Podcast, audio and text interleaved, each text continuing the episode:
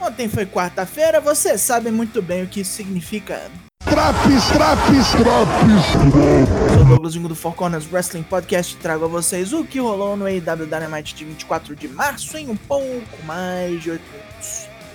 Mais uma noite foda de wrestling para você depois da vinheta.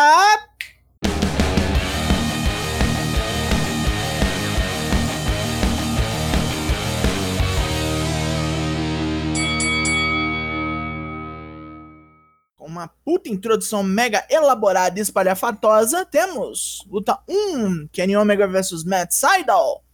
Como é de costume das quartas, um troço louco para abrir o show.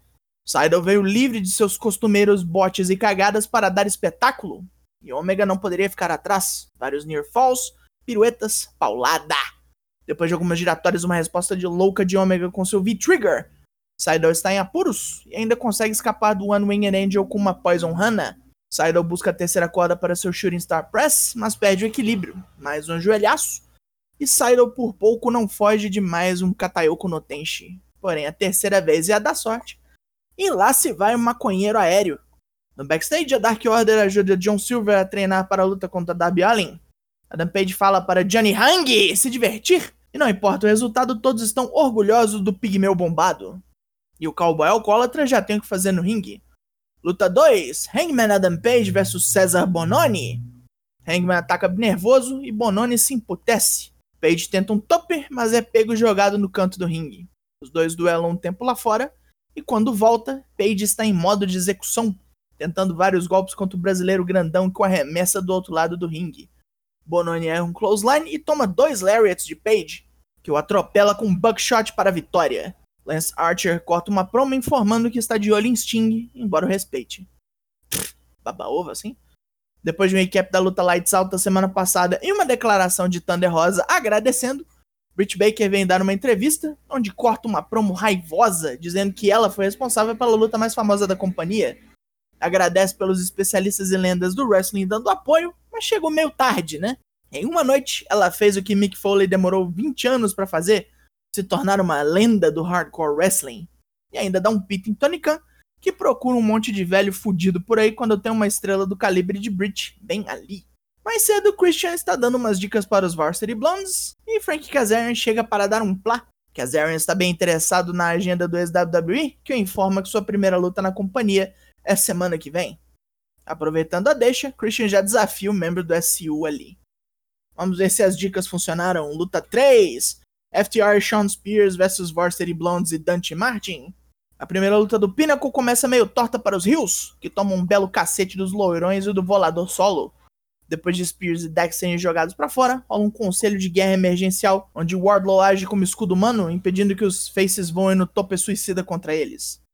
A reunião dá certo, com Griff e Pillman massacrados fora do ringue em várias emboscadas, e Dante Martin é trucidado por Spears com seu animalesco C4.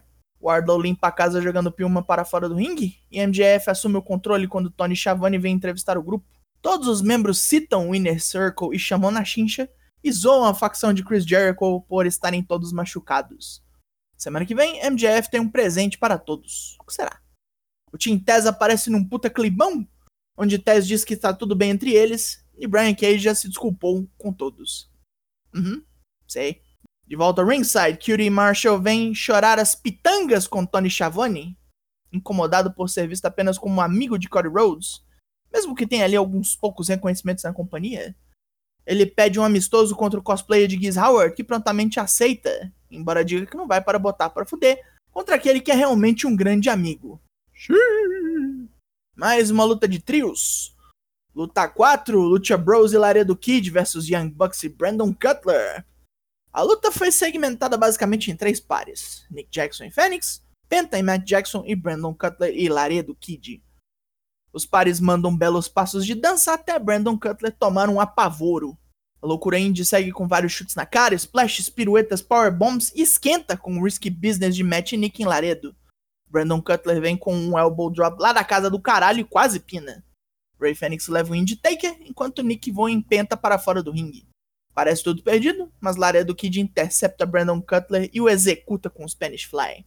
Fim de papo. Kenny Omega vem fumegante no pós-luta e ataca Laredo Kid, puto que não foi nem cogitado para lutar com os Bucks essa noite. Ele exige saber de que lado eles estão e se ainda são todos amigos. Os Bucks cagam pro cara, que se enfurece e dá um piti monumental, cortado no meio por um super kick duplo dos Lucha Bros. Os Good Brothers chegam tarde demais e um Omega sangrando pela boca dá um joinha para o público. Do balango obeso toma um bicudo. Aí. Olha aí. John Moxley e um lesionado Ed Kingston declaram guerra aos Good Brothers e asseguram todos os envolvidos de que essa merda vai feder, vai ter sangue, vai ter morte. Moxley relutantemente agradece aos Young Bucks pelo resgate da semana passada e diz que se os dois forem entrar nessa treta, vão ter que sujar a mãozinha. Hora de uma pequena esperança brasileira. Luta 5. Tai Conti versus Nyla Rose.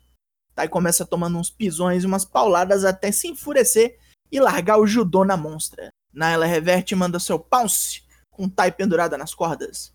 A BR resiste e manda uma chuva de joelhadas violentas que vão amansando a fera.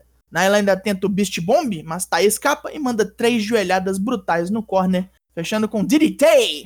Ao menos uma vitória pro Brasil aqui. Tai comemora e Nyla a ataca. Hikaru Shida vem para o salvamento e é emboscada por Bunny. Matt Hardy e seus mancomunados vêm ao ringside para cagar no torneio Eliminator pela exclusão de Bunny.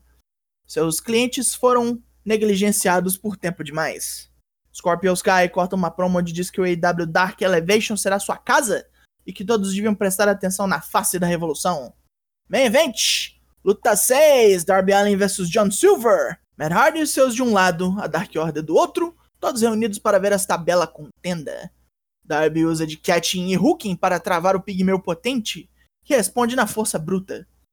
O skatista suicida toma bastante porrada até conseguir jogar Silver nas barricadas da plateia. John volta ferrado enquanto o juiz continua contando. No 8, Darby manda um suicide dive que atinge Alan Angels ao invés de Silver. Sacrifício! Darby toma um cacete fora do ringue e lá vem Sting com seu taco para igualar as coisas. Os dois vão trocando mais porrada e Darby derruba Silver da terceira corda. Para manter igualado, ele manda um coffin drop na Dark Order toda. E quando volta, Silver pega vantagem com Hammer Toss insano. Silver não consegue o pin, pois a perna de Darby está na corda. Ao homenagear a Brody Lee no Powerbomb, Silver vacila e Darby reverte o golpe num Cold Red. O título TNT continua nas mesmas mãos. No pós-luta, Matt Hardy ataca Darby e a Dark Order Sting vem para descer o taco em geral. A zona está formada, tem Conte vem correndo para se vingar de Bunny. Darby mergulha nos peitos de Matt Hardy, dando fim a esta zona. Positivo, diversão na sua tela, ótimas lutas como sempre, e essa puta promo que a Britt Baker cortou. Negativo. Os caras babando o ovo do Sting, assim, oh meu Deus, ele é muito medonho. Oh meu Deus, temos que respeitá-lo. Ah, puta que pariu, meu irmão. Que parada ridícula. O AW Dynamite dessa semana leva a nota 8 de 10. Fechou esse Drops? Venha nos ver mais tarde na nossa live bagunça 5 anos de Four Corners hoje, caralho! Na Twitch, a partir das 8h30 da noite. Esteja lá. Eu sou o Douglas Wing, nós somos o Four Corners Wrestling Podcast. E eu volto na semana que vem Logo mais tem mais e até. Cinco anos, porra!